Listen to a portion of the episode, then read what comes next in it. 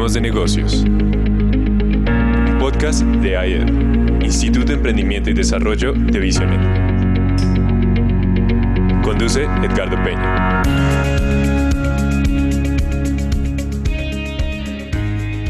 Bueno, un buen saludo cordialísimo para todos nuestros oyentes que están en vivo hasta ahora, hoy lunes 12 de octubre 6.30 hora colombiana. Y también obviamente un saludo para todos nuestros podcasters. Bienvenidos todos a Hablemos de Negocios. Este programa es uno de los productos del IEF, Instituto de Emprendimiento y Desarrollo de Visionet. Y aquí queremos involucrar, integrar mejor espiritualidad y negocios, integrar la vida espiritual con todas las otras vidas, por decirlo así, incluyendo lo que llamamos como el mundo real el ámbito de negocios, de emprendimiento. Queremos también eh, ofrecerle a usted, querido oyente, una serie de herramientas para seguir afrontando este tiempo de crisis y sobre todo para que se anime a emprender y a hacer crecer lo que está desarrollando ya. Aquí estamos todos los lunes. Este es un horario nuevo que empezamos apenas la semana pasada, 6.30 de la tarde, pero igual siempre después de esta emisión queda el podcast disponible para ustedes. Así que bienvenidos una, un programa más de Hablemos de negocios.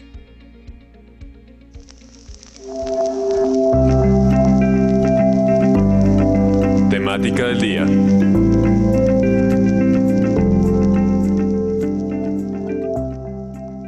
Hoy otra vez volvemos por un terreno que nos gusta mucho y por eso nuestro tema del día es mujer y emprendimiento. Y en unos minutos voy a presentarles a nuestra invitada especialísima. Pero antes, como siempre, vamos a abrir los micrófonos para que los integrantes de esta mesa de trabajo, que también es de lujo, por favor saluden y nos den los tipsitos que van a enamorar a los oyentes para que se queden con nosotros. Así que don William, don Juan Pablo, don Andrés David, hoy no tenemos a Luis Felipe, pero aquí estamos. Por favor, señores, su saludo y su tip para el programa de hoy.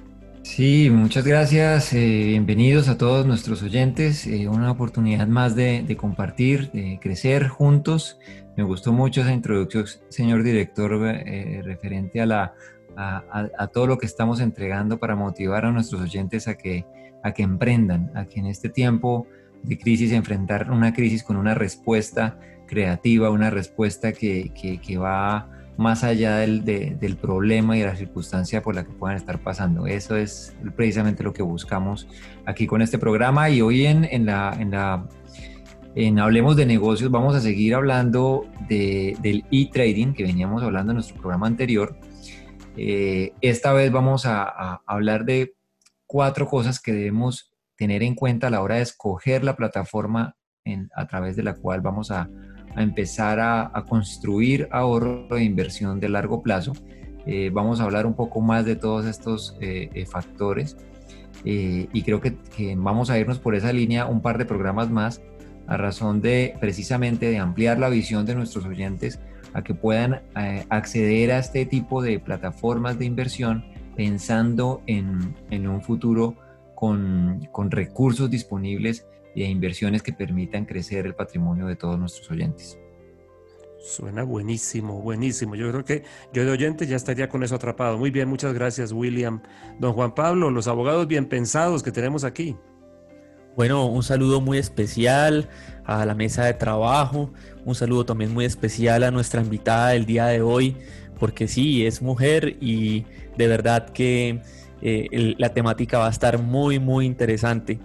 Eh, también me uno al sentimiento de Willy de mm, cómo poder eh, inspirar para que tantas personas que nos escuchan y los que nos van a escuchar se vean inspiradas a, emprender. Realmente frente a la crisis, una de las mejores respuestas, no digo que la única, pero ante la crisis una de las mejores respuestas definitivamente es ser respuestas eh, y emprender Bueno, el día de hoy precisamente, digamos, conectado con lo que va a, hablar, William acerca de inversión en acciones, pues yo hoy voy a estar hablando, lo dije la semana pasada, acerca de aportes, aportes en las sociedades, cómo se puede aportar. No necesariamente tengo que hacerlo en dinero, en efectivo o en un cheque de gerencia, sino que tengo muchas modalidades para poder aportar en, en un negocio y tener una representación en el capital. Willy nos decía eh, la semana pasada que, por ejemplo, el, barrendero de Facebook eh, aportó sus servicios y hoy es un hombre millonario. Hoy vamos a hablar acerca de eso. Muy bien, muy bien. Eso también suena muy atractivo, muy interesante. Andrés David, por favor, ¿cuál es el tuyo? Porque ahora sí, arroba Moisés Oficial cerró, ¿no? Moisés Oficial está definitivamente triste. Nos escribió que por favor que miráramos a ver si había otra forma de hacer mandamientos o algo o algo. Pero lo prometido es deuda y hoy vamos a empezar a desarrollar el tema de la estrategia. Como hemos dado tantas vueltas y tanto énfasis en, en la estrategia, de estar enfocados en la estrategia, pues hoy les voy a dar, voy a empezar en, una serie de cuatro programas donde vamos a estar hablando de cómo desarrollar una estrategia creativa en el marketing digital y pues en el marketing en general, que les va a servir para cualquiera de las dos. ¿La puedes repetir? ¿Cómo desarrollar? Una estrategia. creativa. Pongámosle que ah, estrategia creativa y pongámonos creativos. Eso muy interesante. le estás dando un poquito... Tema, ese era el tema, porque... Exacto, todos... decir, William va a estar feliz. Yo voy a estar feliz porque sí, siempre terminaba con la misma pregunta. Andrés David, estrategia, siempre es estrategia la respuesta. Eso. Ah, muy bueno. Mío. Ok, muy bien. Muy bien, señores. Y usted, mi amable oyente, ya sabe, aquí estamos listos para meternos de lleno en nuestro programa. Hoy estamos hablando de mujer y emprendimiento un tema súper importante que debe importarle mucho también a usted, independiente de si es hombre o mujer. Soy un convencido que deberíamos comprender o mirar la vida, tratar de aprender a mirar la vida desde los dos lados de esa óptica, la masculina, la femenina, que nos brinda mucha mayor riqueza. Ok, vamos entonces, nos metemos en nuestro tema.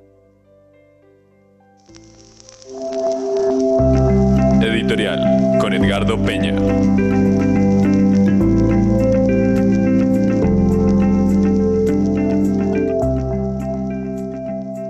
los asuntos cruciales hoy tiene que ver con es un concepto, no sé cómo poder ofrecerlo, cómo poder mostrarlo, es mucho más que eso, es identidad.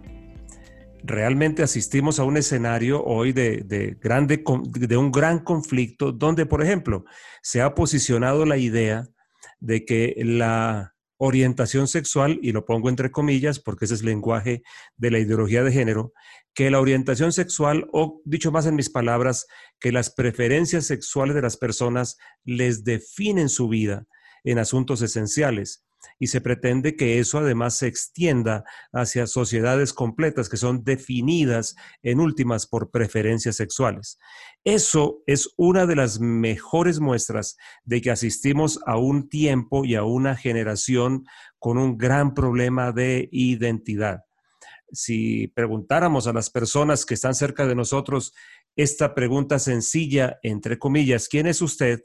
La mayoría responderían o bien con el título que tienen, o responderían que son lo que estudiaron, o que son eh, lo que hacen, o que en últimas son lo que tienen, y ahora pues que en últimas son más allá todavía, son lo que sus preferencias sexuales les indican. No voy a meterme en el tema de identidad, pero sí quiero señalar algo. El diseño de género es un asunto central dentro de lo, dentro de lo que es el concepto de identidad. Yo voy a ser un hombre toda la vida, eso es lo que dicen mis genes, eso es lo que dice mi conformación eh, biológica. Si usted es mujer, lo va a hacer toda la vida. Yo sé que hoy se habla de estar en cuerpos equivocados y todo este tema de la transexualidad. Finalmente, la parte genética, una mujer trans, por ejemplo, es un hombre que está tratando de hacer una transición hacia la feminidad, pero siempre conservará ADN masculino y las características fundamentales biológicas seguirán siendo hasta el último día de su vida masculinas.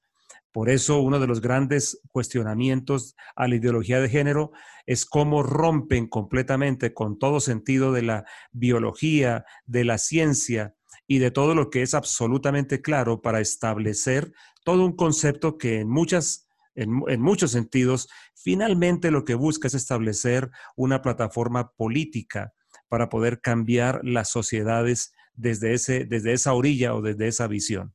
¿Por qué lo menciono hoy? Dirá usted, diseño de género. Tal vez puede ser un tema que hablado en, o puesto en la boca de nosotros, quienes profesamos fe en Jesús y que abrazamos su palabra, podría sonar un poco extraño. En realidad, yo vengo sumergido un poquito en este tema desde hace muchísimos años, cuando de género no se hablaba hasta que apareció la ideología de género. Pero creo que sí nosotros tenemos una enorme necesidad de asomarnos al diseño de género más y más. Lo hemos hecho por años desde nuestra esquina ministerial y deberíamos hacerlo todos de, una manera más, más eh, ¿cómo se puede decir? Más eh, deliberada, más específica porque finalmente eso va a ser inherente o va a estar ligado a nuestra identidad. Hay una diferencia entre diseño de género y roles. Muchas personas, y por eso es tan importante hablar de diseño de género, porque muchas personas a lo masculino o femenino le encuentran una definición en términos de los roles que ellos juegan y resulta que los roles cambian de acuerdo con la cultura en la que se encuentren. Hay muchos conceptos que son eminentemente culturales, como lo voy a decir también ahora con un ejemplo que para mí es muy gráfico, porque también suele darse una confusión entre diseño de género o interpretarse mejor asociado con los conceptos culturales. Alguna vez supe de una tribu nómada en Israel para quienes la mujer, cuanto mayor obesa sea, es más hermosa. Contrasta eso con el concepto occidental que casi que se podría decir, disculpe usted la expresión un poquito ruda, cuanto más anoréxica, más hermosa. Todo esto nos habla de que tenemos una enorme confusión respecto al tema de género y muchos nos quedamos de pronto, o se quedaron más bien, en, en, la estructura biológica o fisiológica y nada más, sin explicar nada más. Cuando hablamos nosotros de diseño de género, estamos hablando del potencial interior inherente a lo masculino o a lo femenino. Cuando hablamos de diseño de género, estamos hablando del diseño profundo que le es inherente, vuelvo a repetir, a lo masculino o a lo femenino. Va mucho más allá que la testosterona en el caso de los varones, del pelo en pecho, por decirlo así, va mucho más allá de la, de la progesterona y de la delicadeza normal femenina, va mucho más allá si el azul es estrictamente masculino o el rosado estrictamente femenino. Claro, una gran diferencia entre nuestro, entre nuestro concepto de diseño de género y el de la ideología de género es que en el nuestro, que se da a partir de la palabra de Dios, el diseño de género no riñe con el diseño, con el sexo biológico, sino dialoga con él. Y tiempo faltaría para hablar de esto. ¿Y por qué todo esto hoy? Escuche estas palabras. En Proverbios capítulo 31, un par de veces, Salomón hace unas referencias increíbles acerca de la mujer. Y en ese capítulo, que muchos lo toman de pronto como la descripción de la mujer ideal, Creo que Salomón está más bien dándonos una pincelada para entender el diseño de género femenino. Frases como estas, escuche bien, busca lana y lino y con agrado trabaja con sus manos, donde aparece allí el concepto cultural de femenino. Es como las naves de mercader, trae su alimento de lejos. Y más adelante dice, evalúa un campo y lo compra. ¿Cómo así? No imaginamos a las mujeres en esto. Con sus ganancias planta una viña. Escuche esto. Ella se ciñe de fuerza. Fuerza, pero eso no es masculino nada más. Y añade y fortalece sus brazos.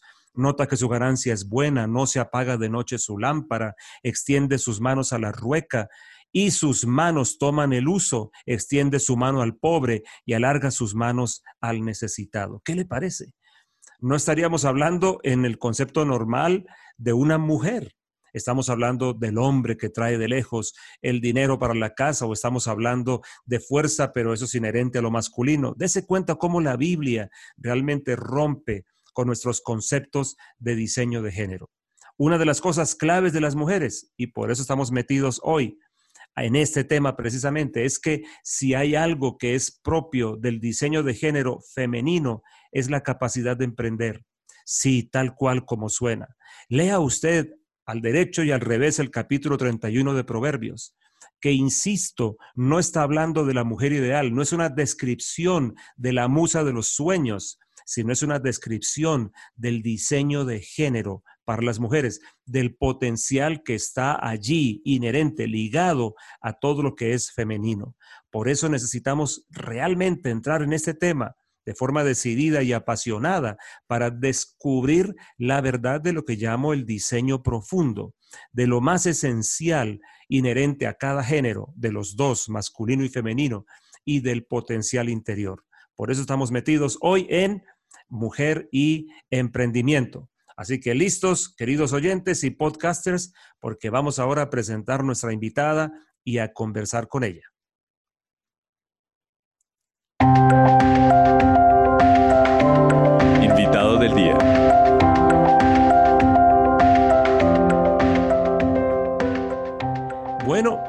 Nuestra invitada del día es una persona muy cercana a nosotros, en especial a uno de los miembros de la mesa de trabajo, muy, muy cercana a uno de ellos. Nuestra invitada de hoy se llama Carolina González Niño.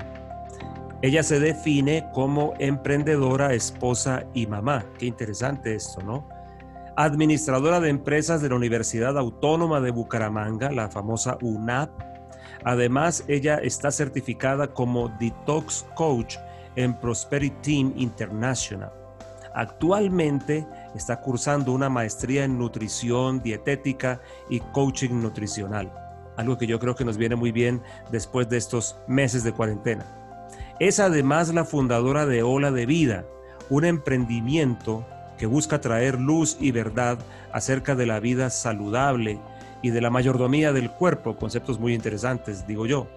Y esto está basado en tres conceptos fundamentales bienestar y salud, familia y belleza. Es también visitadora médica en suplementos nutricionales de nivel farmacéutico con el laboratorio Usana Health Sciences y tiene también un servicio ministerial al interior, además de todo este que ya cumple hacia afuera de, los, de las paredes de la iglesia, tiene uno hacia adentro con su esposo, nuestro querido William Borrero, enseñando principios bíblicos acerca de manejo de finanzas personales. Ella se define de otra forma también, como apasionada y enamorada de Jesús y de su familia. Carito, como te decimos de cariño, eres muy bienvenida a nuestro programa Hablemos de Negocios. Nos sentimos muy honrados de tenerte aquí y eres uno más de esos tremendos ejemplos de mujer y emprendimiento. Comencemos por un saludito tuyo. Y dinos un poquito así para nuestros oyentes, bueno, quién eres, la edad, yo no sé si eso se contará en el coaching de... Y además de eso, un poquito de qué es lo que haces y nos metemos en nuestro tema. Claro que sí, Paz. Muchas gracias a, ustedes por esta invitación. Realmente me siento muy honrada por estar aquí. Muy bien. Eh, y bueno, la presentación. Cuéntanos de, lo, sí, cuéntanos de lo que haces, un poquito, al menos un poquito para irnos metiendo en el asunto. Ok, bueno, actualmente entonces, eh, como lo comentaba, soy fundadora de Ola de Vida, que realmente es un proyecto muy hermoso que nació en el corazón de Dios. No lo estaba buscando, así como, así como nació, no lo estaba buscando, estaba simplemente queriendo potencializar un poquito eh, todo el tema pues de, de, mi trabajo con redes sociales y, y, ser un poquito más visible en esta área donde yo no era muy diestra y la verdad no era muy amiga de las redes. Entonces, de ahí nació todo este, todo este proyecto eh, que realmente se convirtió en un proyecto de vida.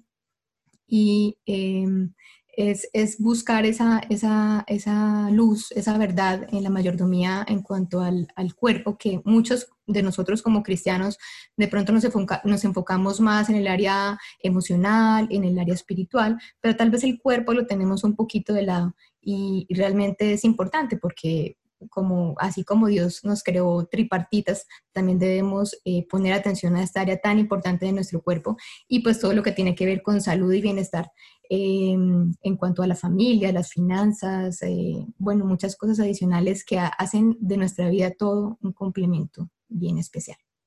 Tú tienes toda la razón.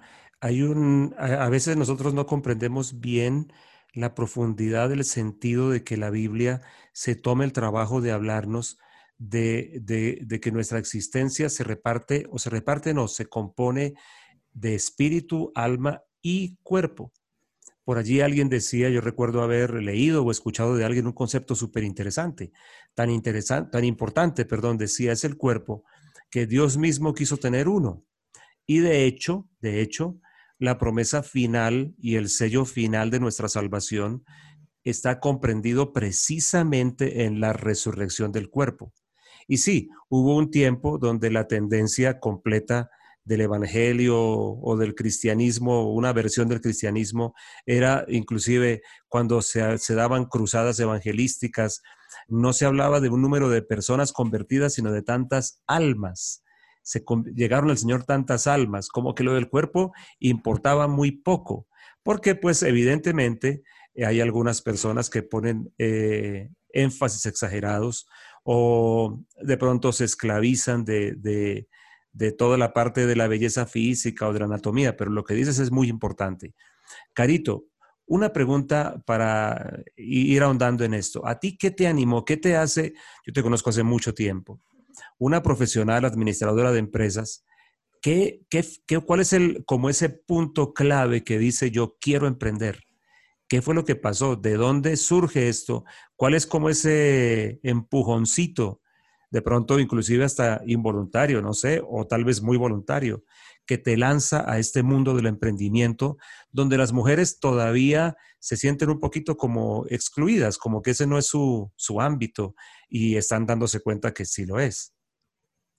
Sí, bueno, realmente yo creo que Dios puso esos genes en mí, eh, primero que todo porque yo desde muy pequeña comercialicé, a pesar de que me decía que no me gustaban las ventas, yo realmente lo llevaba en la sangre, pues mi mamá siempre ha sido comerciante. Y eh, yo desde pequeña vendía en el colegio por debajo de cuerda porque era prohibido en mi colegio vender eh, comida.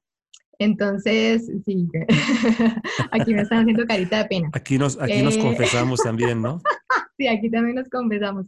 Y contrabandeaba comida, ¿no? Entonces les pasaba a mis compañeros lo que me pedían por debajo de los pupitres. Eh, ya en la universidad pues vendía también gomitas, de colombinas. Bueno, Willy me, conoció así, eh, vendiendo, vendiendo cosas en la universidad.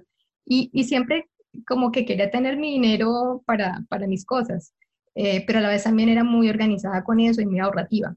Entonces, como que, como que eso lo, lo llevo en la sangre em, y eh, pues eh, después que, que me, me, caso y tengo hijos, pues tuve un tiempo de, trabajo, pero después ya mi decisión siempre fue dedicarme a mis hijos 100% y sobre todo pues cuando estuvieran pequeños, que es donde más requieren el tiempo de la mamá o, o de alguno de los dos, pues ahí con ellos. Entonces, eh, ese tiempo mi trabajo fue más en el hogar y entendí, y, siempre lo, lo, lo, vi así, que mi trabajo era con mis hijos en ese momento y era mi lugar, mi lugar de trabajo, estar con ellos, mi ministerio.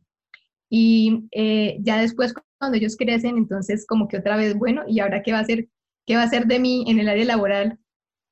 Quiero hacer algo, quiero, quiero eh, también aportar para la casa y también pues tener para mis gastos, para, para que poder eh, ayudar a Willy que, que, que, yo pueda también tener mis ingresos y, y poder pues aportar.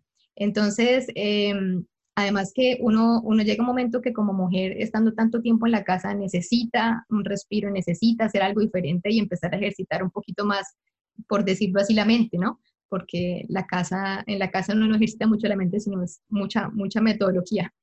Em, entonces llegó el momento en que ya los niños estaban un poquito más grandecitos y me permitió tener tiempo para ya empezar a, emprender y hacer algo diferente. Ok, y ese, y ese arranque, cuando empiezas, ¿cómo fue? ¿Cómo te sentiste? ¿Qué encontraste en William y qué encuentras tú a la hora de emprender? ¿Qué, de, ¿De dónde echaste mano y dijiste, bueno, por aquí voy? ¿Y qué pasa en el ambiente? ¿Cómo reacciona todo lo que está por allí? Bueno, eh, Willy, gracias a Dios, eh, Dios me dio un, esposo maravilloso que siempre me ha impulsado, siempre me ha lanzado hacia adelante y me ha, animado a, desarrollar pues, eh, los emprendimientos, mis ideas. Siempre me ha cuestionado también porque él, es como el escenario ácido de, lo que puede pasar en un negocio, entonces me pinta el escenario más ácido para que yo también tenga las herramientas de, de poder tomar decisiones y, y, de estar segura de lo que voy a hacer.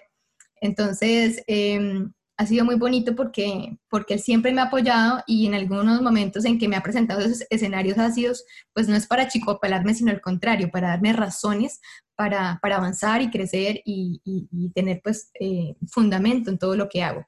Entonces, eh, realmente él, él, me apoyó con, como con, con, no con dinero, sino como con su, con su ánimo. eh, y, yo, y yo tenía mis ahorritos y entonces por ahí empecé a, a desarrollar esa, esa pues, idea de, de, negocio. En principio pues arranqué por, por un emprendimiento eh, más enfocado a, a, lo que tiene que ver con belleza eh, eh, y pues es, un, es una red de mercadeo y eh, desarrollé, digamos que las metas que me propuse las, las desarrollé tal como las había planeado, hasta que llegó un punto en que ya las cosas cambiaron y, y, me di cuenta que no era el lugar donde, donde debería estar en ese momento y bueno, muchas circunstancias adicionales pasaron, pero me formó muchísimo, me formó muchísimo. Mis hijos, ¿cómo reaccionaron? Pues dijeron, mamá, ¿tú trabajas? O sea, ¿esa eres tú? No podemos creerlo. Además que yo tuve un cambio también físico eh, bien importante eh, y, fue un momento donde, digo yo que fue una herramienta que Dios usó para recuperar mi feminidad eh, y, y, aprender muchas cosas, tratar mi carácter en muchos sentidos. Y, y, de verdad me fortaleció bastante. Entonces, para ellos fue un cambio impresionante. Ver una mamá, una mamá que estaba en la casa sin arreglarse, a una mamá que ahora todos los días se arreglaba como si fuera a la oficina, eh, y, pues ver que yo ya estaba más ocupada para ellos fue impactante, pero la verdad fue un ejemplo bonito de, de, de ver que la mamá sí podía hacer algo así como el papá. Muy bien, muy bien. Juan Pablo, y, y, empiezan ellos a preguntarte, la mesa de trabajo ya está lista aquí. A ver, Juan Pablo, vamos. Bueno, contigo. yo estoy súper, súper listo. Bueno, yo estoy muy feliz por eh, la invitada que tenemos hoy, porque yo siempre se lo recuerdo y se lo recordaré para toda la vida. Yo estoy donde estoy gracias a ella. Eh, ella cuando yo tenía 11, 12 años, eh, se, puso la, se puso una tarea de hacerme caminar con Dios y acá estoy, gracias a, a su trabajo arduo para conmigo. Y en, dentro de eso que yo recuerdo, yo a ella la conocí también emprendiendo. Eh, y eso también sirve para eh, inspirar a, a, muchas personas jóvenes que nos están escuchando y de pronto no necesitan tener ya un título universitario para, para hacer cosas, para que inventarse. Caro en esa época en un emprendimiento familiar tenía una librería que se llama se llamaba Ananías. ¿Por qué no nos cuentas un poquito de eso? ¿Cómo fue eso? ¿Cómo surgió? Eh, ¿Y cómo les fue en esa época? Eso es cierto, yo alcanzo a recordar, no recordaba eso. Ananías, sí. cierto. Sí, mi mamá tenía un local en, en Cuarta Etapa, en Bucaramanga, eh, y ella nos dejó ese local pues para que pudiéramos tener, eh, entonces era una librería cristiana donde pues vendíamos libros, música y detallitos varios. Eh, yo la verdad no estuve tan involucrada como mi hermana, pero sí pues eh, ayudé como, como a atender el negocio y estar ahí muy pendiente de eso. O sea, siempre, siempre, yo creo que eso, como dice el dicho, ¿no? Lo que, lo que se hereda no se hurta, de verdad lo llevamos en la sangre. eh, pero también creo que se puede desarrollar y que, y que no podemos echarle la culpa a que porque yo no tuve y no nací y no tuve el privilegio de, entonces no, no voy a hacer algo.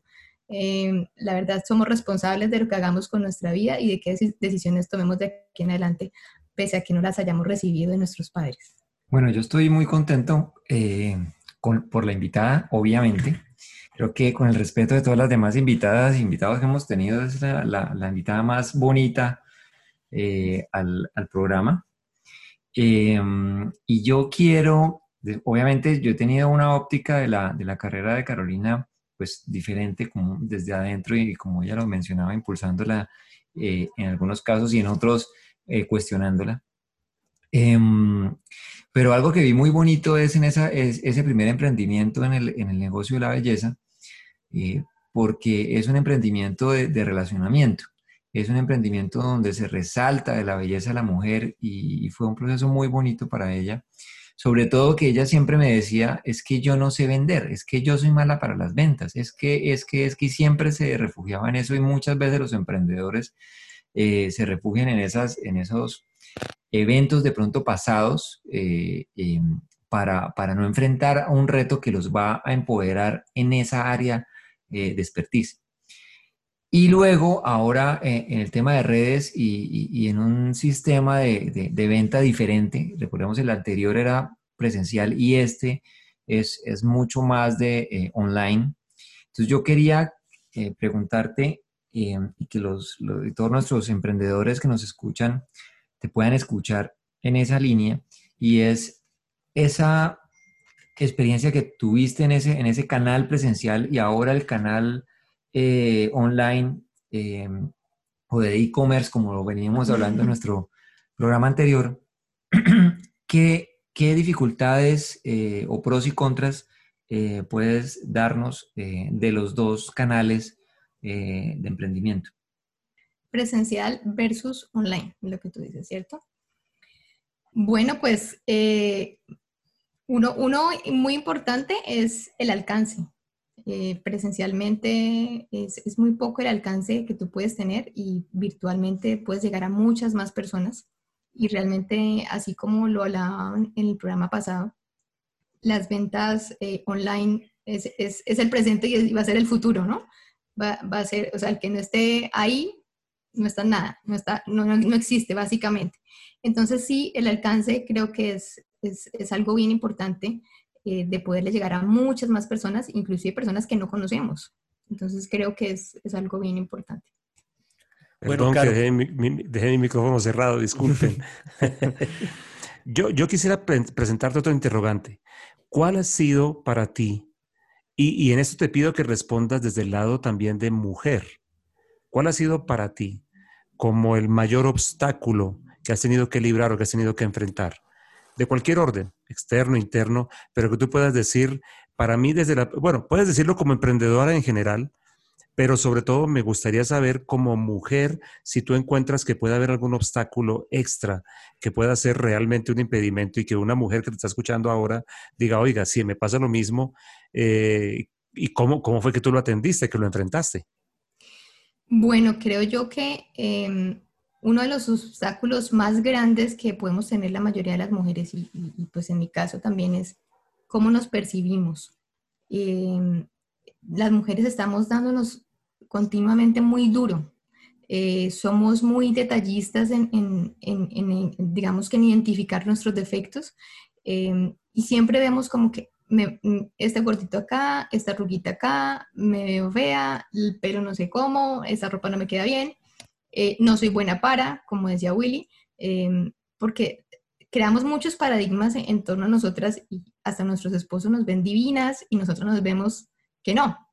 Entonces creo que el tema de, reconciliarnos, o sea, de reconciliarme conmigo, pero sobre todo con el propósito que Dios tenía para mí, porque ese, es uno, de los tips, y aquí se, los adelanto que, yo les quería traer hoy en cuanto a emprendimiento, es que debe estar alineado con el propósito de, vida.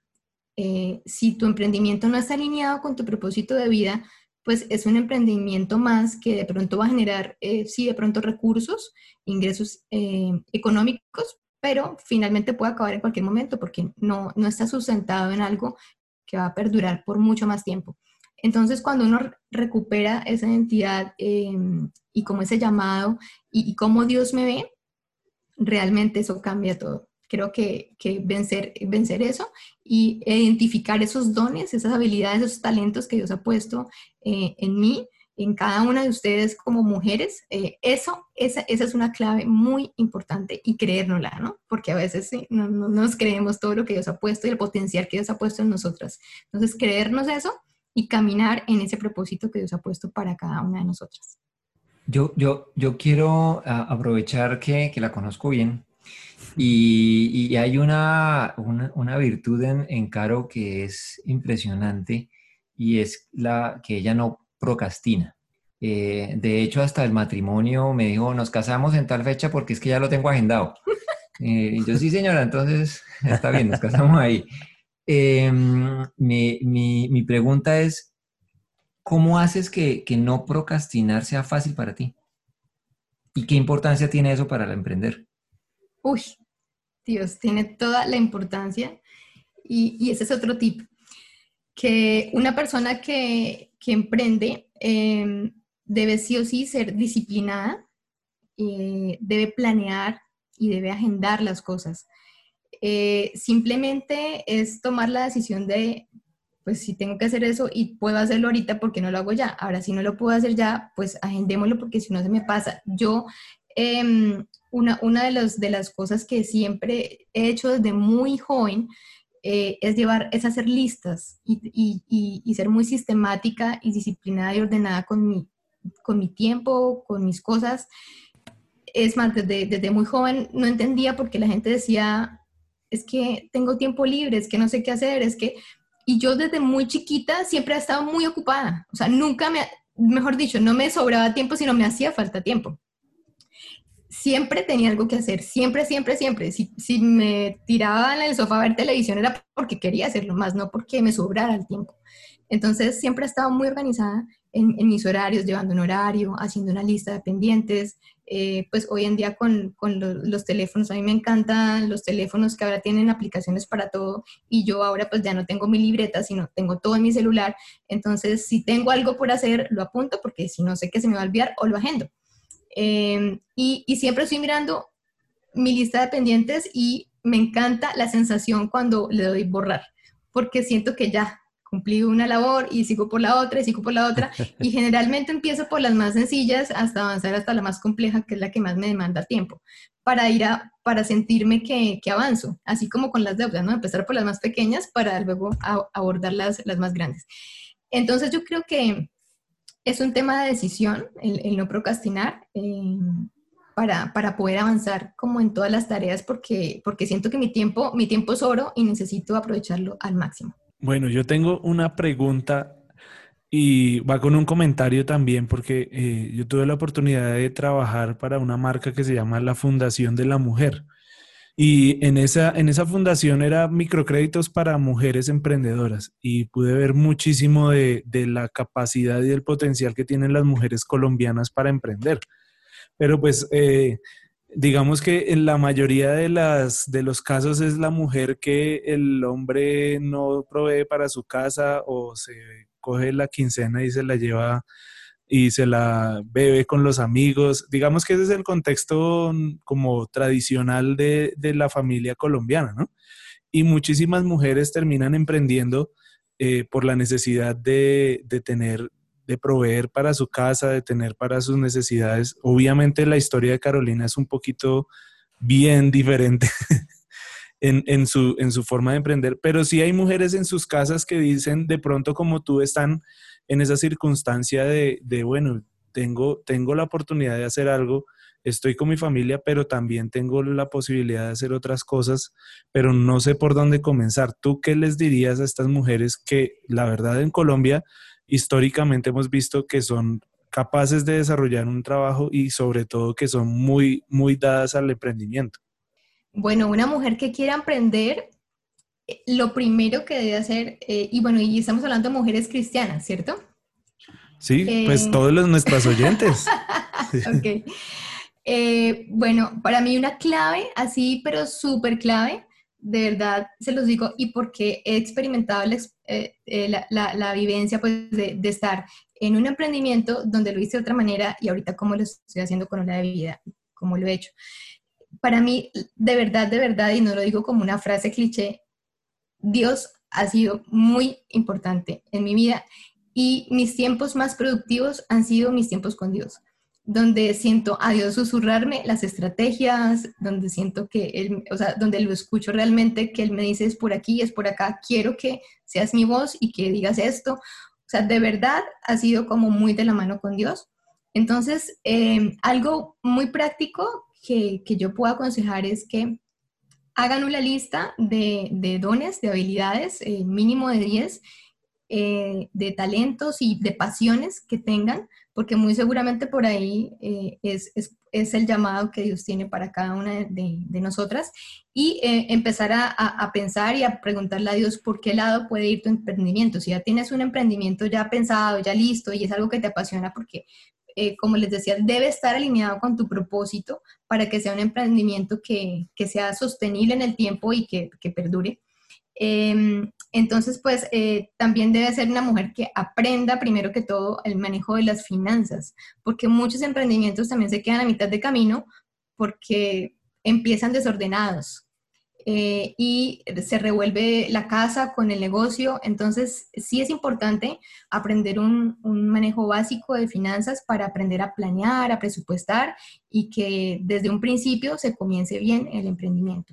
Y pues de ahí en adelante, pues un montón de, tips que, que, no sé si es el momento de decirlos o, más adelante porque, porque me gustaría pues... No, eh, perfecto, es el momento perfecto. Perfecto. ok. Dale, bueno, em, esos tips son la, digamos, el, resultado de todo lo que has vivido. Así que ánimo, adelante.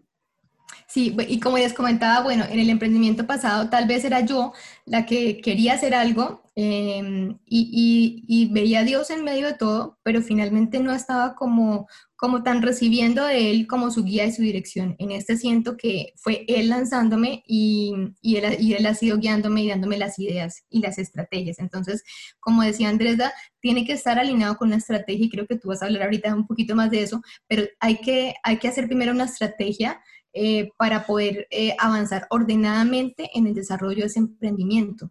Que, que, podamos saber cuál es nuestro nicho, cuál es nuestro mercado, una vez definido, obviamente, pues eh, la idea de negocio. Em, y no iniciar un emprendimiento con la razón equivocada es, es, otro tip, porque muchas veces se inicia un negocio pensando en dinero, pensando en, en ser millonario, en hacerme rico, en, en tener dinero.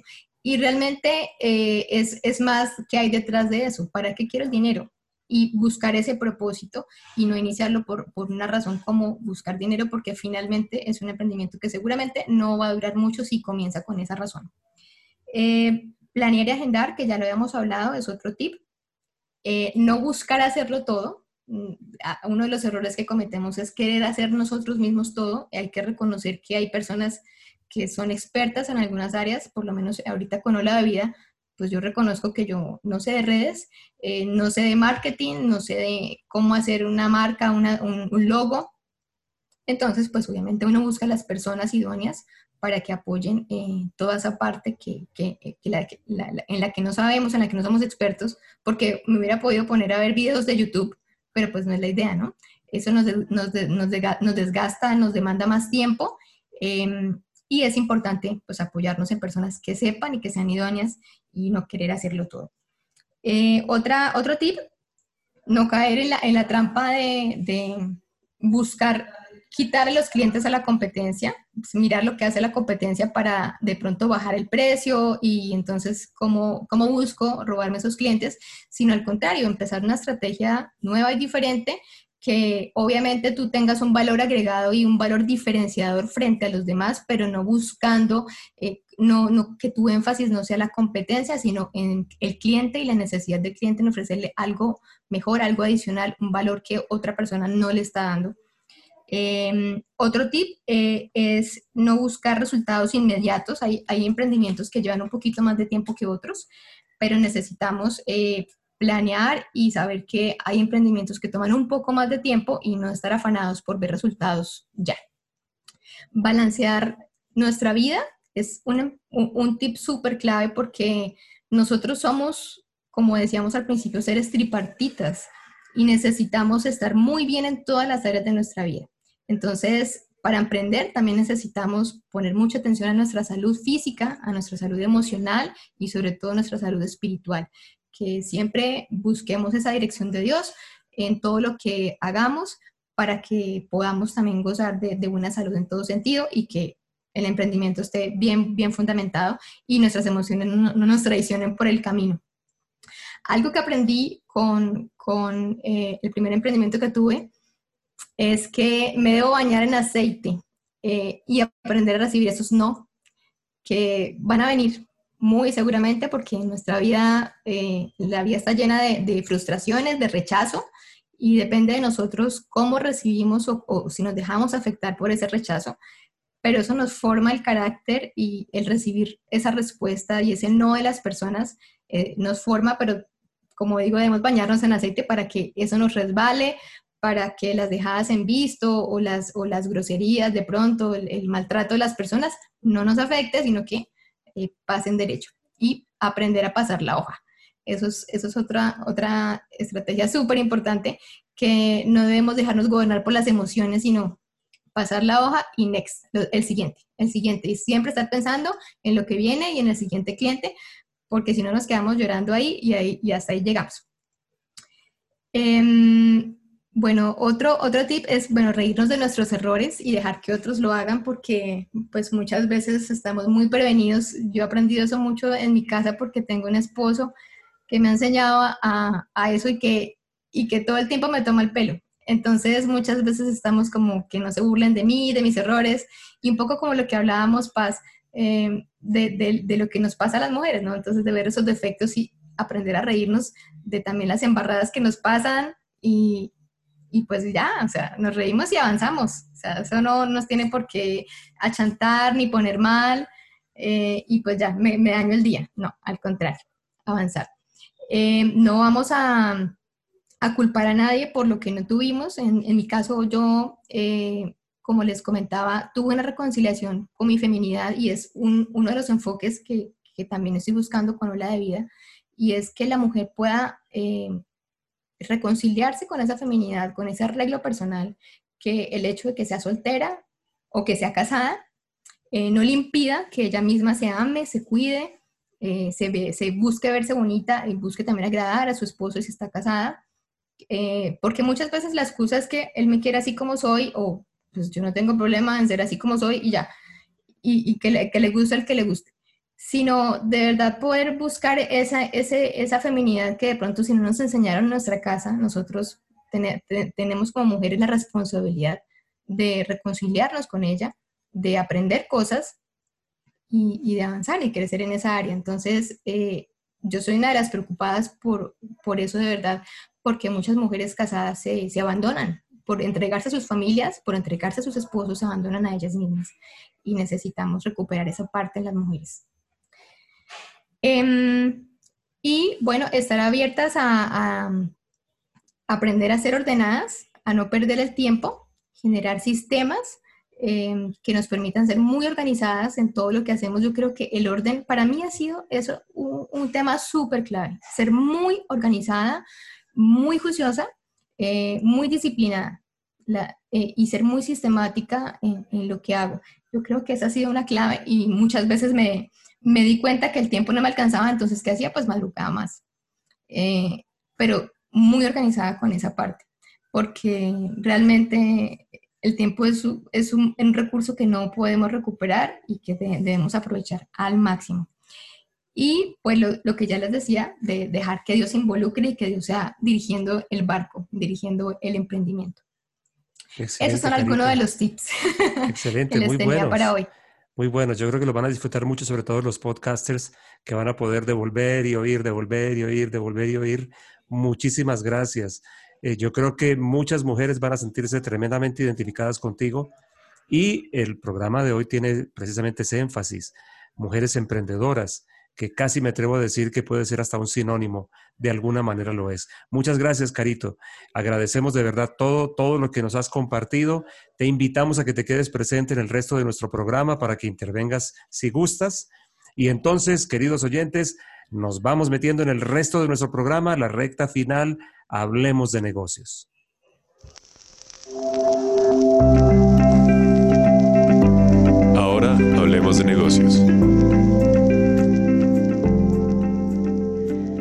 Bueno, señores, ya escucharon, así que tiene que ponerse a la altura de nuestra invitada de hoy, ¿no? Entonces, vamos a comenzar eh, nuestros oyentes. Recuerdo, recuerde usted, querido oyente, está en Hablemos de Negocios.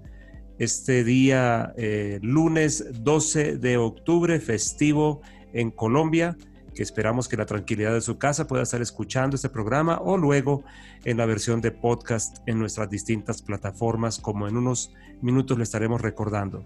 Bueno, señores, arranquemos pues. Don William, el e-trading es lo que tú vienes trayendo desde la semana pasada y hoy nos dijiste que nos traes algo especial al respecto. Así que estoy seguro que estamos todos muy atentos a lo que nos vas a decir. Sí, es un, es un tema que está muy, muy de moda y pues no, es nuevo. De hecho, eh, tiene varias décadas ya en, en operación, casi tres décadas de operación, en la que la mayoría hoy en día como lo dijimos en el programa anterior, cerca del 95% de las operaciones globales se hacen a través de, del e-trading. Es decir, que todos los personas naturales, naciones, eh, eh, gestores de portafolios globales, todos hacen sus operaciones a través de estas plataformas de negociación. Entonces es muy importante que nosotros como personas naturales y también como empresarios eh, podamos visualizar hacia adelante la construcción de un portafolio que, genere rendimientos y que busque una condición económica en el futuro favorable para, la familia, para las empresas, para gestionar la liquidez también de las tesorerías de las compañías, que también es muy importante tenerlo. Eh, habíamos visto de, la importancia de estas, de estas plataformas de negociación y también una pregunta muy interesante que nos hizo Juan Pablo, em, tratando de separar la idea del, day trading, es decir, de, eso que, muchos hablan de, hacer mucho dinero en muy poco tiempo, donde la verdad la mayoría, y es más o menos también un número cercano al 98% de los que abordan este tipo de metodologías de negocio, terminan perdiendo la plata. Eh, pero unos pocos, con un método definido, eh, les va bien y terminan teniendo un muy buen desempeño eh, en términos de rendimientos. Entonces, alejados de ese concepto que de pronto más adelante en otros programas lo trataremos, del e-trading para, para day trading apalancado, estamos hablando del e-trading para construir un portafolio estructural una inversión de largo plazo que nos permita contribuir a una mejor condición económica en el futuro. Ese es el principio sobre el cual estamos hablando. Entonces, para eso, ¿cómo yo escojo una plataforma? ¿Cuál escoger? Hay muchas plataformas hoy en día, tenemos muchos bancos, inclusive internacionales y locales también, que, tienen plataformas de negociación de valores. Eh, y, pero ¿cómo escogerla? ¿Cuál de todas escoger? Eh, ahí hay algunas preguntas que les, o temas en los que voy a, nombrar. Eh, el primero es precio, siempre precio. Hoy en día, de, hecho, una, una, cruzada muy importante, interesante que varias compañías de, trading en el mundo eh, emprendieron fue darle acceso a las personas a un precio muy cómodo al mercado de valores. Hoy en día en Estados Unidos hay varias compañías que permiten la negociación a través de sus plataformas con un costo de cero, cero costo. Podemos comprar acciones de cualquier compañía que esté listada en la bolsa eh, a cero costo. Tener acceso a esos instrumentos, a, esos vehículos de inversión eh, a cero costo. Eso es muy bueno. Yo creo que Colombia tiene que ir en esa línea si quiere masificar el, producto, si quiere que muchas personas inviertan en, la bolsa de valores, como lo hemos hablado en otros, en otros programas, aquí en Colombia solamente el 3% de la población invierte en acciones y en Estados Unidos más del 54% lo hace. Entonces, precio es muy importante, muy, muy importante. Cuando los recursos son muy pocos y me cobran una comisión muy alta, eh, prácticamente que la comisión se termina llevando la rentabilidad esperada por esa negociación. Entonces, es muy importante tener presente cuánto me cobran. Ojo con eso, cuánto me cobran. Lo otro, que sea fácil de usar, que sea intuitivo. Muchas veces em, eh, las personas necesitan que sea fácil eh, de entender si estoy comprando, si estoy vendiendo. Para eso se usan los colores, el rojo, el verde. Eh, y para darle una guía a la persona de qué está, qué está haciendo, si está comprando, si está vendiendo. Entonces, eso muy, muy importante, que sea fácil de usar, que sea fácil de entender, que sea de fácil acceso también. Y eso aquí el llamado también para todos nuestros oyentes que le pierdan el miedo a, pensar en que su portafolio de inversiones puede ir más allá de lo que el banco local nos ofrece hay que expandir esa, esa mentalidad de inversionistas hacia activos eh, fuera del país. El mundo hoy en día es muy pequeño, lo tenemos en, la mano a través del teléfono, podemos eh, hacer de todo en términos transaccionales. Entonces, aquí el llamado es a que podamos ver eh, cómo expandir nuestra, nuestra asignación patrimonial para no pensar solamente en que voy a tener es, eh, una casa aquí y, entonces la, siguiente inversión va a ser comprarme la casa del vecino y, puede ser un buen negocio, pero ¿por qué no hacer, hacer como, como habla en, en Eclesiastés de, de poner eh, en diferentes lugares las inversiones porque no sabemos qué va a suceder después. Entonces, eso es muy importante, pensar también en, involucrar dentro del patrimonio familiar una inversión eh, de ese calibre. Willy, ahí uno siempre piensa como que para invertir tiene que tener decenas de millones o 100 millones para arriba, pero con este tipo de plataformas, ¿desde cuánta cantidad uno podría empezar a manejar? Excelente pregunta. Eh, porque muchas veces sí, esa es una de las barreras eh, que, en el tiempo existieron, hoy en día no. Hoy en día hay plataformas como una de las que les, traía, por ejemplo, de Robin Hood, se llama la plataforma, que le da acceso a las personas precisamente a precios muy bajos y desde entradas muy pequeñas. Es decir, con mil dólares eh, se puede abrir una cuenta eh, de hecho, con, un poco menos, inclusive desde cero, se puede abrir una cuenta en, un, donde yo tengo cuenta fuera, que es TD Ameritrade, que es de un banco canadiense, eh, y, y, tiene un acceso a una plataforma súper robusta de negociación.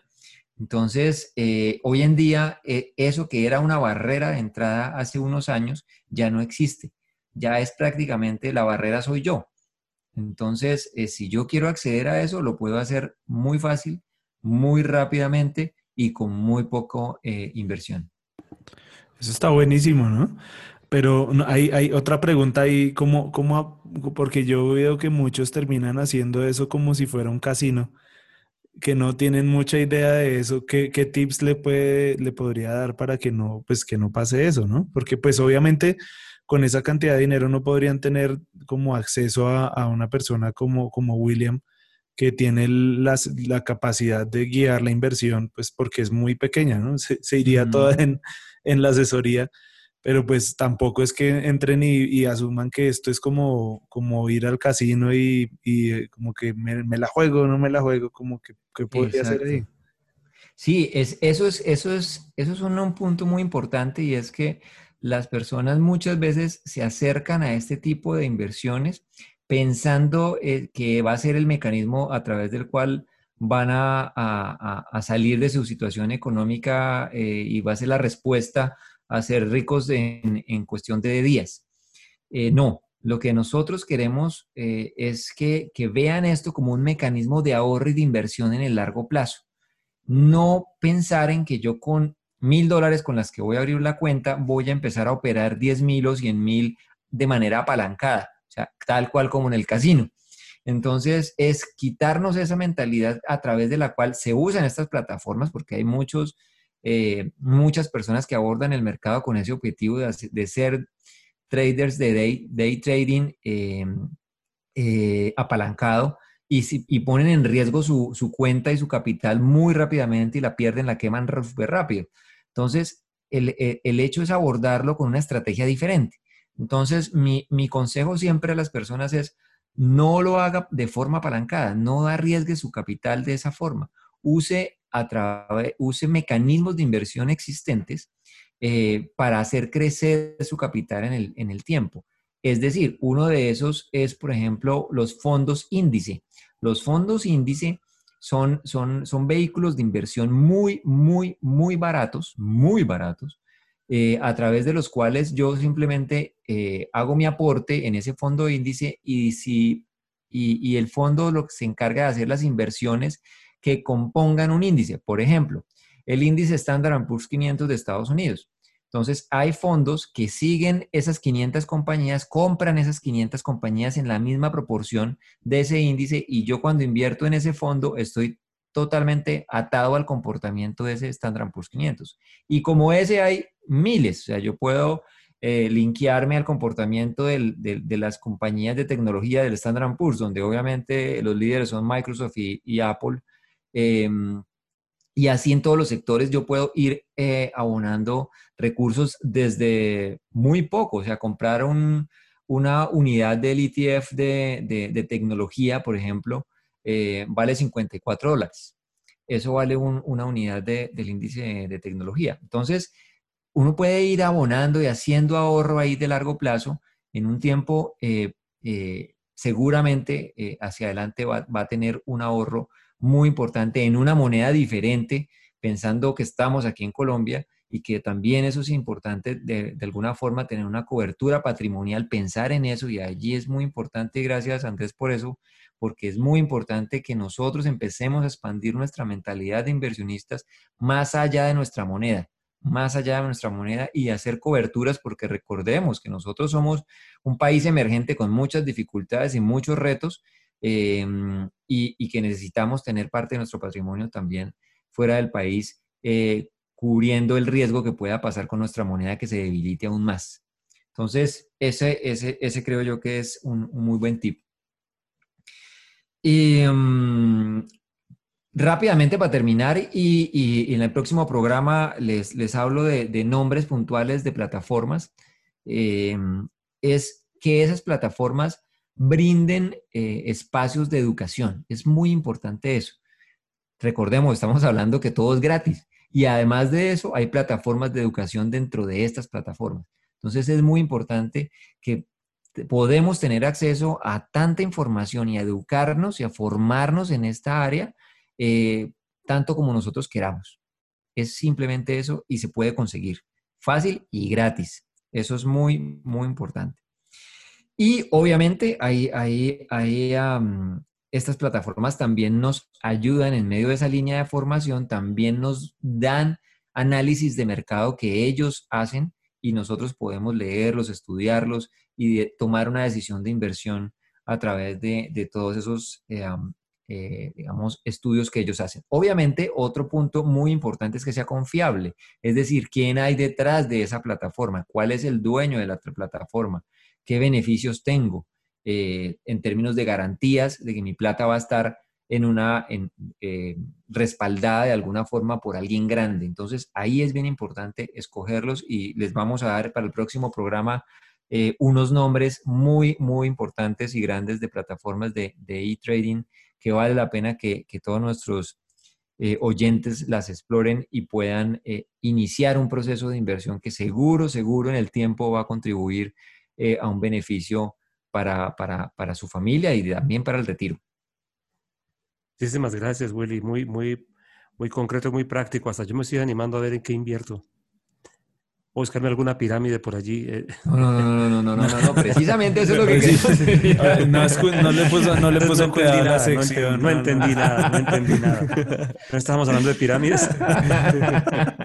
ok, muy bien, muy bien. Pero, pero yo creo que sí es un tema muy válido para este tiempo, ¿no? De empezar a, a migrar, o sea, tener alguna opción en, en, moneda, en moneda extranjera, ya sea euro o dólar, es, es importante, ¿no?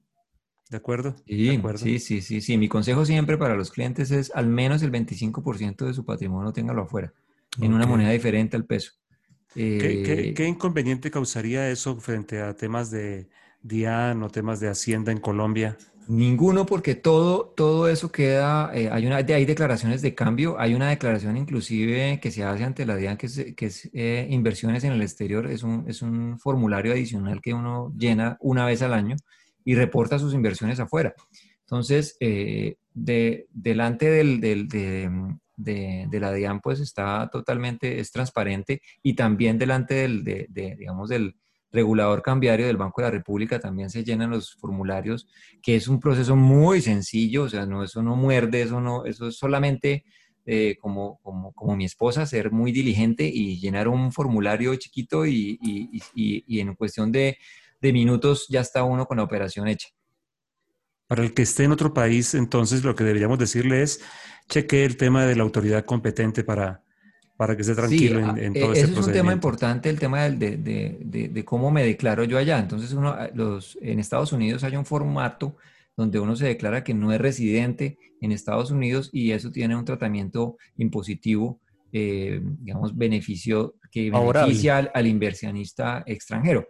Entonces, eh, pagamos impuestos acá donde somos residentes y allá no pagamos impuestos. Muy bien, muchas gracias. Inversionista ya, ¿no, Juanpa?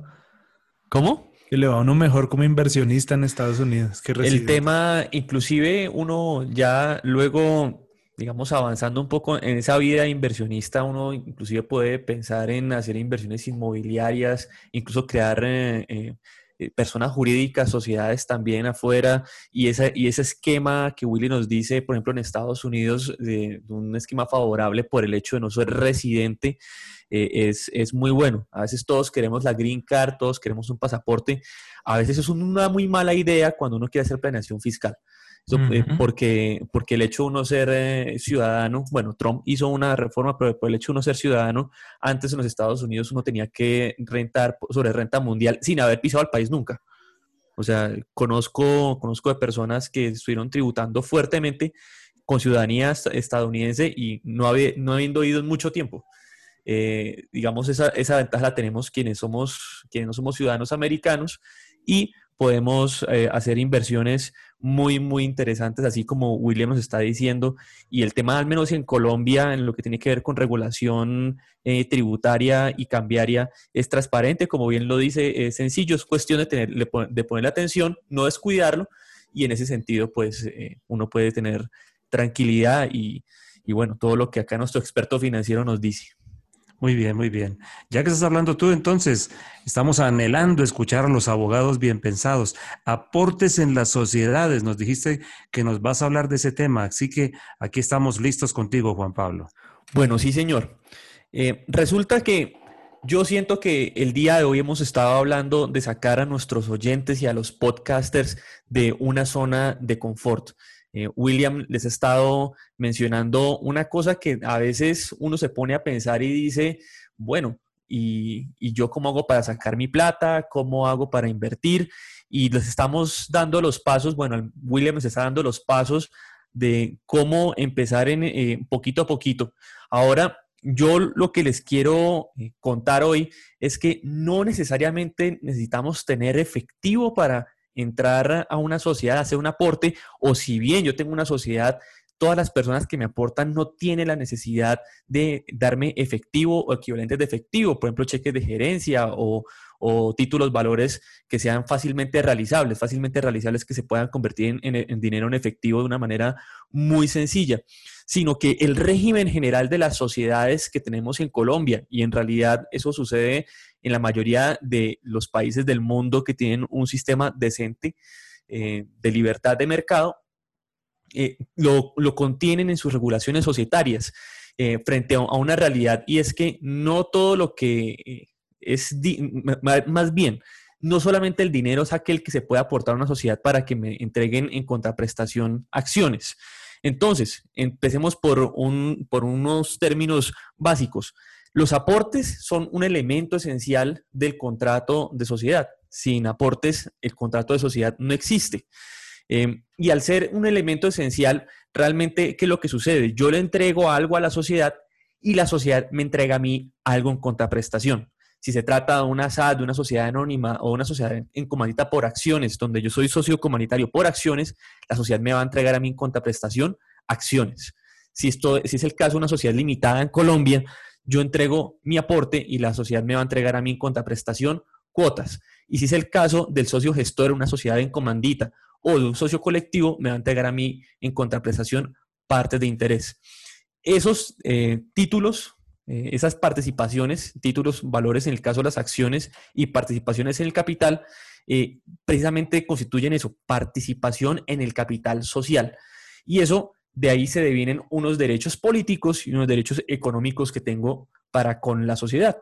Y principalmente el derecho económico que mm, por excelencia es el que más llama la atención es, son las utilidades.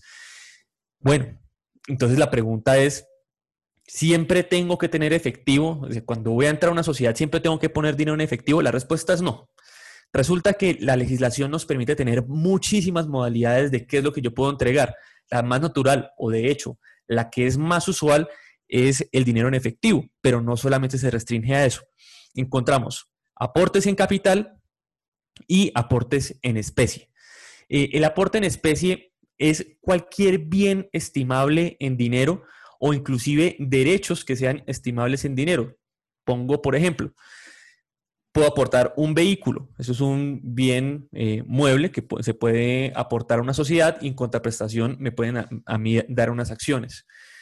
Por ejemplo, eh, puedo aportar un contrato. Yo tengo un contrato de distribución celebrado con una compañía muy importante en el país y ahora yo se lo quiero aportar a la sociedad y la sociedad a mí me da unas acciones por aportar ese contrato, por aportar el contrato, sí lo puedo hacer. Inclusive los doctrinantes hablan de poder aportar obligaciones de no hacer. En, Colombia está prohibido eh, pactar no competencia, pero para el, ejemplo eh, podría ser bastante didáctico y es que eh, frente a una obligación de no competir, eso también puede ser estimable en dinero. Entonces, fíjense todas las posibilidades en el mundo contractual y en el mundo de los negocios, de las cosas que yo tengo por ahí alrededor que pueden ser estimables en dinero y que pueden ser de bastante utilidad para una sociedad en aras de prosperar, en aras de crecer, en aras de generar más utilidades, de generar más dinero y alcanzar ese objeto social eh, y, y lograr una compañía sólida, fuerte, próspera. Eh, pero no solamente encontramos ese tipo de bienes, es decir, de cosas estimables en dinero. Valga la pena decir, por ejemplo, tengo unas acciones en Apple, las puedo aportar. Tengo unas acciones en Ecopetrol, las puedo aportar. Tengo unas acciones en Bancolombia, las puedo aportar. Pero no solamente eso. Digamos que estamos en el escenario más ácido y en ese, en ese caso me remonto hoy a nuestra entrevistada. Eh, Carito nos decía, no me puedo circunscribir para emprender em, y condicionarme al simple hecho de yo no tener, de haber nacido de una manera sin ningún privilegio. Pues bien, también en la sociedad se me permite hacer aportes en industria. ¿Y qué es un aporte en industria? El aporte en industria es que yo puedo tener un conocimiento o puedo tener un trabajo eh, que, eh, dada mi especialidad, puede ser de especial interés para la sociedad. En el caso, por ejemplo, de Facebook que nos decía Willy, el señor que barría, Facebook no tenía para, entregarle dinero, pero fueron creativos y suplir su servicio que necesitaban eh, y ahora pues eh, fue la mejor barrida que el señor hizo en su vida. Em, entonces, en, ese contexto, eh, la pregunta es, uno, para aquella persona que tiene una sociedad ¿Será que yo siempre todos los servicios los tengo que remunerar? Si no tengo dinero, ¿será que todos los servicios los tengo que remunerar y cerrar la puerta que entren personas valiosas a mi sociedad que me pueden aportar eh, con su trabajo, con su intelecto? Eh, la siguiente pregunta, ¿será que si no tengo dinero estoy totalmente aislado de la posibilidad de yo tener participación en acciones? y la respuesta es en ambos lados no. Y, la invitación el día de hoy a nuestros oyentes es seamos creativos. Eh, no, la vida y la vida empresarial no es tan, tan cerrada a posibilidades que de pronto por cultura estamos abiertos. Lo maravilloso del mundo del comercio es una conexión con Dios espectacular porque el mundo del comercio se basa es en creatividad. En la medida que vamos creando, en la medida que somos, tenemos salidas creativas a problemáticas, es que así se alimenta el mundo del comercio. Así que a la hora de hacernos socios, a la hora de entrar a una sociedad, no necesitas tener dinero en efectivo. Hay muchísimas posibilidades. Por ejemplo, Willy puede entrar con su conocimiento financiero, Caro puede entrar con su conocimiento em, de emprendimiento. Acá nuestros pastores, yo sería de aquellos que daría acciones por un acompañamiento espiritual, lo haría sin ninguna duda. Em, así que ¿Qué tienes en la mano? Y eso es lo que puedes aportar. Muchas gracias, muchas gracias Juan Pablo. Y bueno, y gracias en lo que a mí toca, ¿no? Ahí vamos los pastores, algún aporte podemos hacer también. Pues claro. bueno. Eh, además, además en una visión integral de, los negocios y de la vida.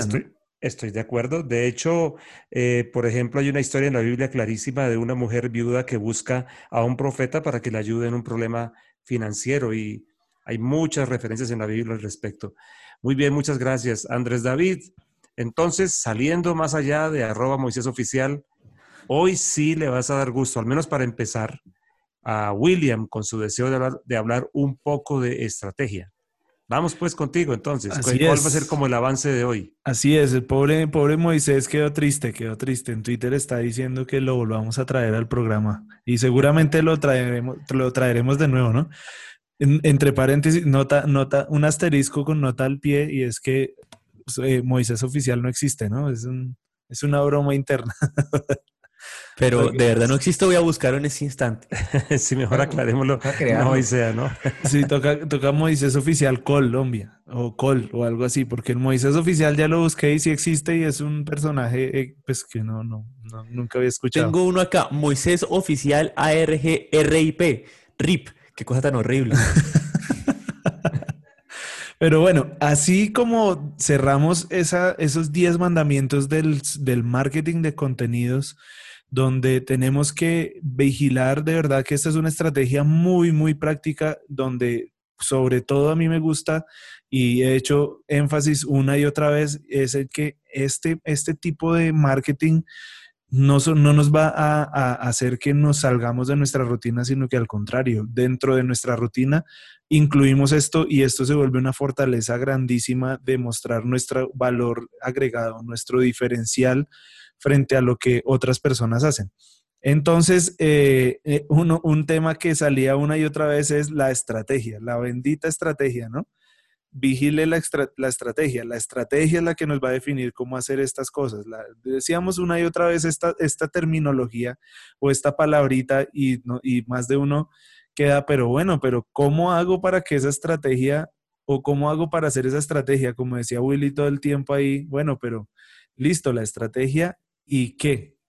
A eso venimos entonces a tratar de resolverles, queridos oyentes, hoy y en estos siguientes programas este desafío de hacer una estrategia. Ahora, eh, tener en cuenta que pues en estos tips simplemente va a quedar abierto el tema, ¿no? Y pues vamos a estar disponibles los que tenemos un poco más de experiencia y recorrido en temas de estrategia de marketing o estrategia de comunicación para poderlos asesorar pero pues dentro de eso es muy importante que cada uno de ustedes conozca de qué se trata.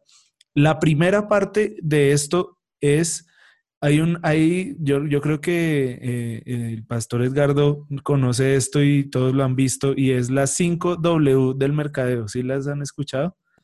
¿O han escuchado hablar de eso? O las, o las cinco preguntas del mercadeo.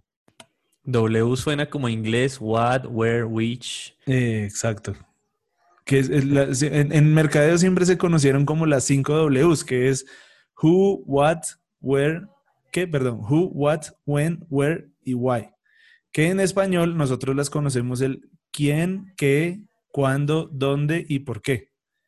Esas son las cinco preguntas del mercadeo. Lo primero que uno tiene que hacer para empezar a trabajar una estrategia de cualquier manera de ventas, de mercadeo, de publicidad, lo primero que tiene que responder son estas cinco cosas. ¿Quién? ¿Quién es usted? Defina su empresa, que eso es lo más difícil, ¿no? Ustedes, yo no sé si alguno de, pronto a Carolina le ha pasado en su emprendimiento, cómo, cómo es de difícil en pocas palabras, en, casi que en un discurso de elevador, definir lo que ustedes hacen, lo que uno hace, ¿cierto? Sí, el famoso pitch. A mí me tomó varios días varios días y seguro meses. Te, demoraste en, pulir esa, ese, esa, ese, esa esencia de hablarle a otras personas de la esencia de lo que tú haces, porque empieza uno a hablar de los productos, empieza uno a hablar de todo, bueno, ¿y qué es su empresa? Y uno, eh, mm, eh, sí, no, no, yo hago, yo tengo una, una, cosita que estoy empezando a hacer y es un emprendimiento y, y, hacemos una cosa y la otra y se gastó uno 10 minutos y ya perdió la atención de las personas. Entonces, en la estrategia uno necesita, pum, en dos palabras, tres palabras, decir qué es lo que hace su empresa. En, en, un párrafo poder definir eso que usted hace y que de verdad lo diferencia, como que de una vez sea el, el, el punch, ¿no? como, eh, no sé, pensemos en una, en una, en una, en una, en una, en una empresa de las que estoy tratando de pensar ahorita rápido. En la mía, piensa en la mía, piensa en la mía. Oh, sí, o en la mía. bueno, la de vida. bueno, la, bueno, la de vida. ¿Tú, tú qué, cómo describes en dos palabras tu empresa, Caro? Dos palabras, vida saludable y mayordomía del cuerpo. Exacto, entonces ahí, por ejemplo, ya es un ejercicio que ya está pulido ahí en, el que en, el, en, la primera pregunta de lo que es esas cinco preguntas claves. Tú ya la tienes clara. ¿Quién, er, quién, qué, quién es ese, ese, ese ola de vida? Entonces, por ejemplo, el doctor Quintero, ¿qué podría decir de, su, de usted mismo, de su empresa? Eh, podría decir eh, tranquilidad jurídica y confianza. Excelente. Entonces, ahí, ahí es, una, es una pregunta clave para todos los oyentes porque a partir de eso es la seguridad o es, o es la base segura en la cual va a empezar a edificar todo el resto de las cosas de la estrategia.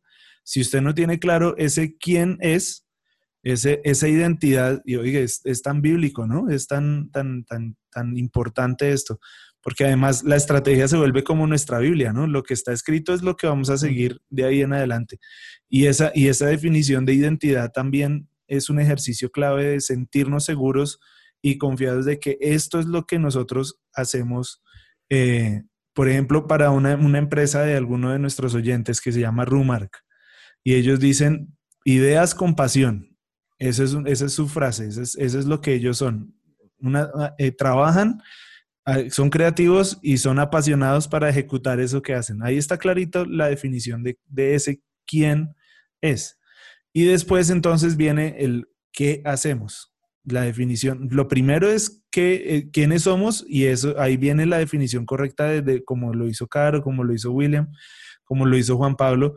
Ahora viene es definir el qué es lo que hacemos, porque muchas veces decimos, no, yo hago pan, pero ¿será que solamente hago pan o hago pan que tiene granos saludables y que además de eso tiene un proceso artesanal? Tengo que ser muy específico en lo que yo hago, porque ahí es donde empiezo a crecer en la estrategia. Entonces, viene el quién, qué, cuándo, dónde y por qué. No voy a profundizar mucho en las otras porque eso es lo que vamos a seguir desarrollando en nuestros siguientes programas, pero mire en Google, encuentre esa, esa, esa las cinco, busque las 5 W del mercadeo y empiece a familiarizarse con esa terminología porque eso es lo primero que una empresa necesita para desarrollar una estrategia que sea sostenible a lo largo del tiempo y para poderle agregar más cosas. Las primeras preguntas es quién, qué, cuándo, dónde y por qué. ¿Listo? Ahí queda ese primer tip de la estrategia. Y llegamos bueno. con esa tarea para el próximo programa y ahí seguimos avanzando entonces. Claro, claro, claro. Ah, ojalá, ojalá nuestros oyentes puedan seguir con esa tarea ya bien hechecita porque esta definitivamente va a ser una línea de, de, de, de como un, un, un, mapa para poder seguir hacia adelante en su emprendimiento y en su estrategia de contenidos de marketing y de visibilidad. Muy bueno, la verdad, eso queda muy interesante. Las preguntas, me parece genial. Estaba conmigo buscando algo que había encontrado el otro día acerca de, de la NASA, porque soy muy amigo de esas expresiones cortas que puedan ser sonoras y que puedan definir bien lo que se hace. Y el tema de la NASA me ha llamado mucho la atención por sus definiciones, el uso de sus frases. Pero bueno, yo también lo quedo debiendo para luego, para completar el asunto. Muy bien, muy bien, Andrés David, muchas gracias. Muchas gracias, señores. Este tiempo de Hablemos de negocios en esta parte de sus tips realmente siempre es muy enriquecedor. Bueno, querido oyente, nos vamos metiendo ya en el cierre de nuestro programa. Nos queda lo de siempre, nuestra ñapa. Vamos con el glosario entonces. Glosario.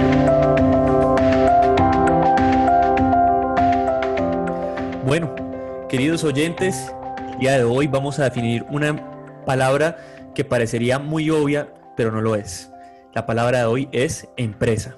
El Código de Comercio lo define como se entenderá por empresa toda actividad económica organizada para la producción, transformación, circulación, administración o custodia de bienes para la prestación o para la prestación de servicios.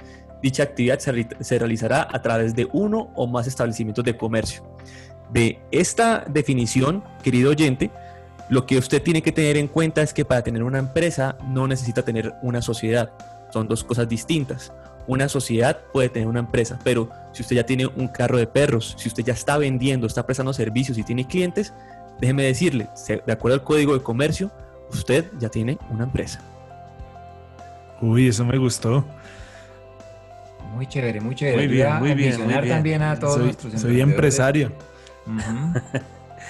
Bueno, antes de, antes de que vayamos al cierre, Andrés David, ¿cómo es que la gente accede a nuestra plataforma directa, bueno, a nuestro espacio directo de los eh, podcasts de, de, de Hablemos de Negocios? Porque, querido oyente, usted sabe que estamos siempre dejando esto como podcast disponible para que lo escuche, lo comparta. Entonces, ¿tú nos puedes refrescar la memoria de cómo es que encontramos los podcasts de Hablemos de Negocios? Claro que sí. Además que a partir de esta semana, hoy lunes, ustedes van a encontrar en nuestro canal de Hablemos de Negocios, van a encontrar contenido adicional de nuestras secciones. Tal vez no está todo completo, pero ya van a empezar a conseguir el contenido por separado de las secciones de Hablemos de Negocios. Esa es una sorpresa hasta para la mesa de trabajo, ¿no? Sí, claro, buenísimo. Tienen que ir ahí al, al podcast, recuerden, en Google, en Spotify, en Apple y en diferentes eh, plataformas, en todas las plataformas de podcast, excepto este canal. es bueno aclararlo que este canal de Hablemos de Negocios, en el único lugar donde no está, es en Deezer. Porque es la competencia de Spotify. Muy, una razón, una razón. Y Spotify es uno de nuestros proveedores aquí de, plataforma de podcast. Entonces él dijo, no, ya no, les, ya no le quiero compartir a Deezer. Pero en todos los demás nos encuentran como Hablemos de Negocios guion IED, IED, y latina, ¿no? Hablemos de Negocios guion IED. Ahí aparece todo nuestro contenido, suscríbase y ahí le van a llegar siempre las notificaciones de todo el contenido que se va publicando. Muy bien, muchísimas gracias. Bueno, señores, muchas gracias por haber estado hoy ustedes aquí en el programa. Una despedida rápida, que nos vamos, nos vamos. Y a todos nuestros oyentes, muchas gracias por estar aquí. Nos vemos el próximo programa con más, más información que busca que todos nuestros oyentes sean emprendedores y que ya tienen una empresa. Ojo con esa de Juan Pablo hoy. Sí, muy bien. Bueno, un abrazo y me encanta que les haya calado. Espero que a los podcasters también les haya calado porque realmente es una, es una realidad. Un saludo muy especial a toda nuestra audiencia. Nos vemos de hoy en ocho y recuerde, si este programa le está contribuyendo a su crecimiento espiritual e intelectual y empresarial, por favor, compártalo. Sí, gracias a nuestra invitada de hoy también. Muy, muy buenos consejos, muy prácticos y un mensaje a todas las mujeres que nos están oyendo y que están ahí pensando en emprender. El momento es ahora, no espere más. Ya tiene las herramientas y sobre todo las mujeres tienen tantas capacidades y tanta fuerza, tanta energía que deberían ya dejar de dudar y comenzar a dar pasos prácticos y de fe hacia lo que están sintiendo y convencidas que deben hacer. Entonces, gracias Carolina por la invitación. Y bueno, Caro, ¿dónde te consiguen en las redes sociales para que puedan seguir todo lo que tú haces? Claro que sí, estoy en Facebook e Instagram como arroba hola de vida 1, también en YouTube hola de vida. Eh, y bueno, ahí. ¿Y tu página? y mi página, web holadevida.co. Perfecto, ahí la tienen para que sigan todo lo que Carolina está haciendo. Muy bien, muchas gracias. Porque con, esos productos de Caro, realmente, el, o sea, el servicio de Caro, realmente, y son productos también, es todo tendiente a, que tengamos una, una, mejor vida en esta tierra. Muchas gracias, Caro, por venir. Y mujeres que nos escuchan, mírense en el espejo de Proverbios 31. Quítenle un poquitico eh, la idea de que Proverbios 31 habla de la mujer perfecta o ideal, habla de diseño y no significa de manera absoluta que todas las características allí descritas estarán presentes en usted, porque evidentemente algunas sobresaldrán.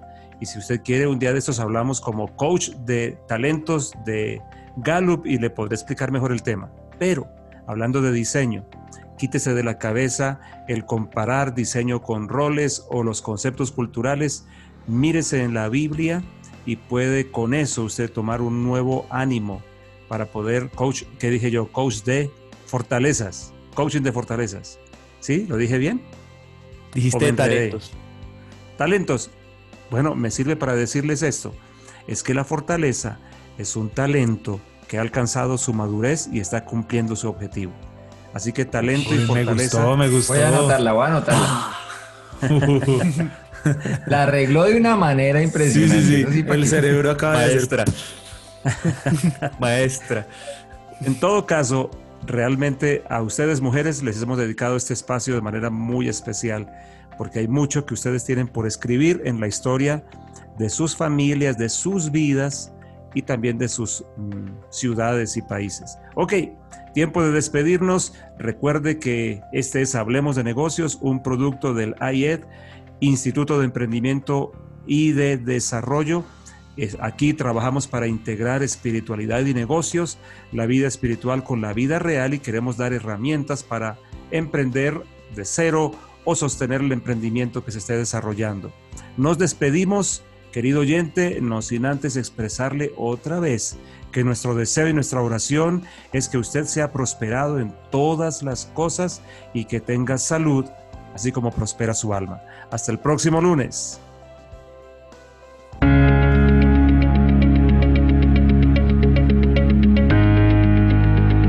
Hablemos de negocios. podcast de AED, Instituto de Emprendimiento y Desarrollo de Visionet. Conduce Edgardo Peña.